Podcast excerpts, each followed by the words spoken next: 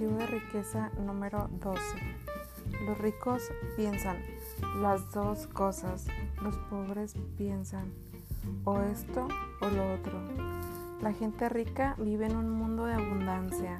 La gente pobre en un mundo de limitaciones. Por supuesto, unos y otros habitan en el, en el mismo mundo físico, pero la diferencia se halla en su punto de vista. Los pobres y la mayoría de la gente de clase media vienen de la escasez. Viven según divisas como solamente hay lo justo para todos.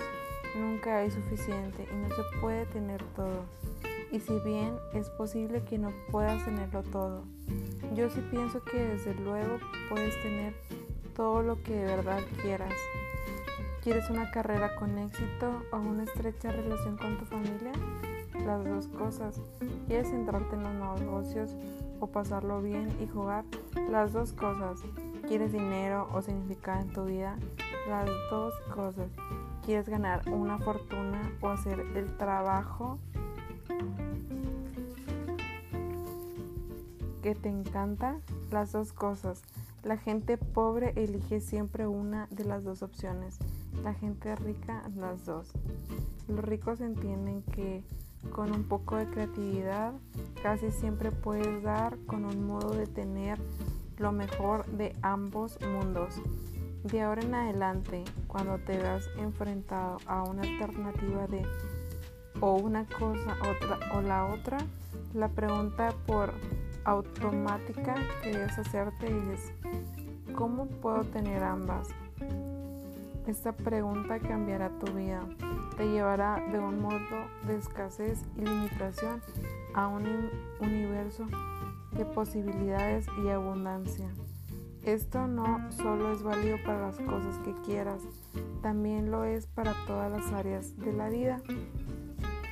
Otro ejemplo, hace varios meses decidí adquirir una casa de campo en Arizona Recorrí la zona que me interesaba y todas las inmobiliarias me dijeron que si quería tres dormitorios y cuarto de estar en aquellas inmediaciones tendría que pagar más de un millón de dólares. Yo tenía la intención de mantener mi inversión en esta casa por debajo del millón. La mayoría de la gente o bien rebajaría sus expectativas o subiría su presupuesto. Yo me mantuve firme en conservar las dos cosas. Hace poco recibí una llamada. Los propietarios de una casa en la ubicación exacta que yo quería, con el número de habitaciones que yo quería, habían reducido su precio en 200 mil dólares. Como la cantidad inicial que pedían era un millón, ahora tenían la oportunidad de comprarla por 800 mil otro tributo a la intención de tener las dos cosas. Finalmente, siempre les dije a mis padres que no quería esclavizarme en un trabajo que no me gustase y que me haría rico haciendo lo que me encanta. Su respuesta era la habitual. Tú vives en un mundo ideal. La vida no es un lecho de rosas, me decían. Los negocios son los negocios y el placer es el placer. Primero te preocupas por ganarte la vida y después de que tiempo podrás disfrutar de ella. Recuerdo que pensaba, mm, si los escucho acabaré como ellos. No, yo voy a tener las dos cosas. ¿Fue duro? Ya lo creo. A veces tuve que trabajar una semana o dos en un empleo que odiaba para poder comer y pagar el alquiler, pero jamás perdí la intención de tener las dos cosas. Nunca me quedé estancado a largo plazo en un empleo o con una empresa que no me gustase. Finalmente llegué a hacerme rico haciendo lo que me encantaba. Ahora que sé que puedo hacerse, continúo involucrándome únicamente en el trabajo y en los proyectos que me encantan y lo mejor de todo es que ahora tengo el gran privilegio de enseñar a otros a hacer lo mismo. En ninguna parte es más importante el modo de pensar de las dos cosas en lo referente al dinero. La gente pobre y mucha clase media cree que tiene que elegir entre el dinero y los demás aspectos de su vida.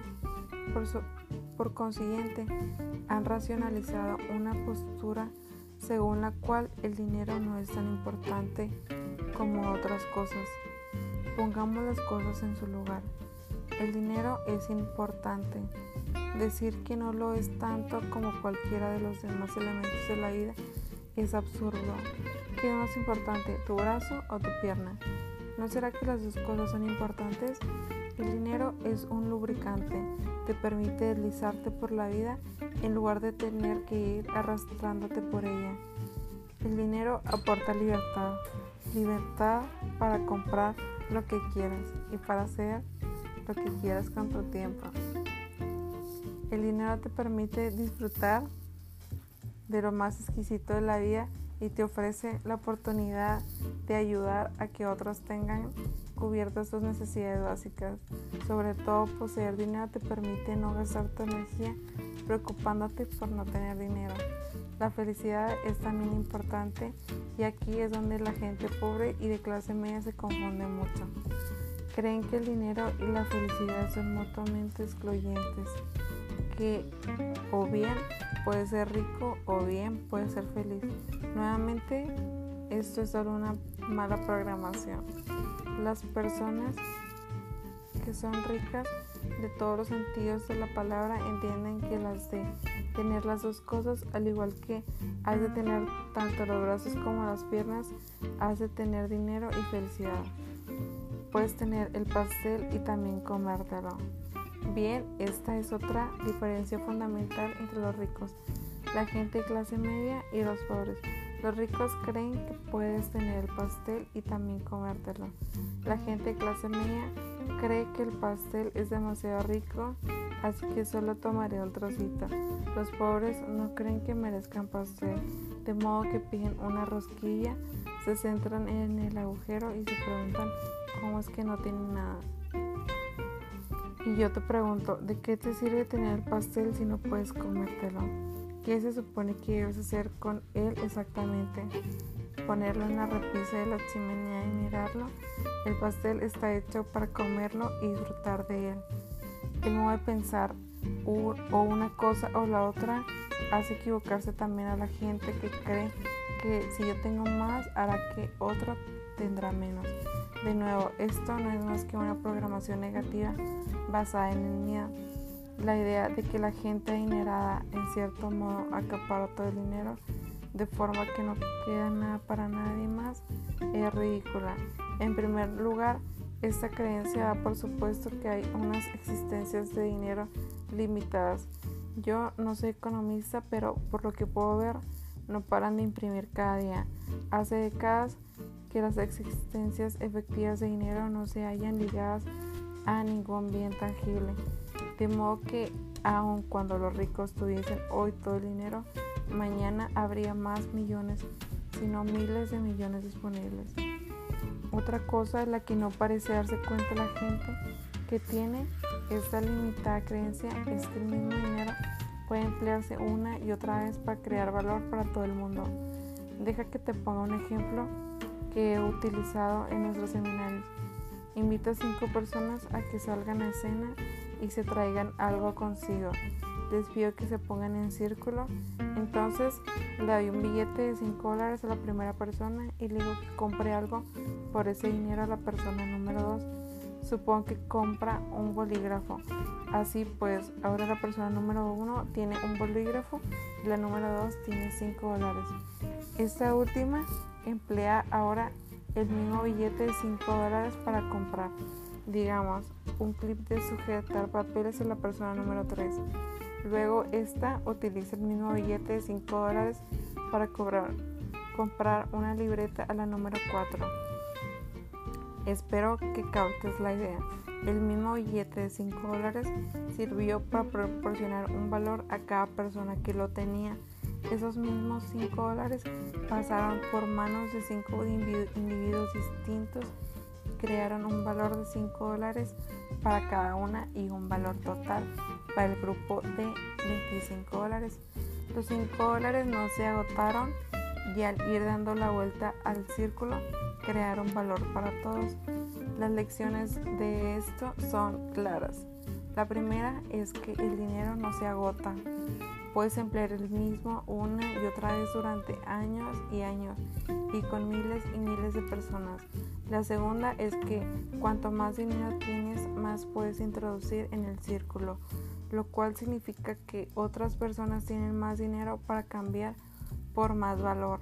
Esto es exactamente lo opuesto al modo de pensar basado en o una cosa o la otra. Por el contrario, cuando tienes dinero y lo empleas, sos dos los que tenéis el valor, tú y la persona con quien te lo gastas.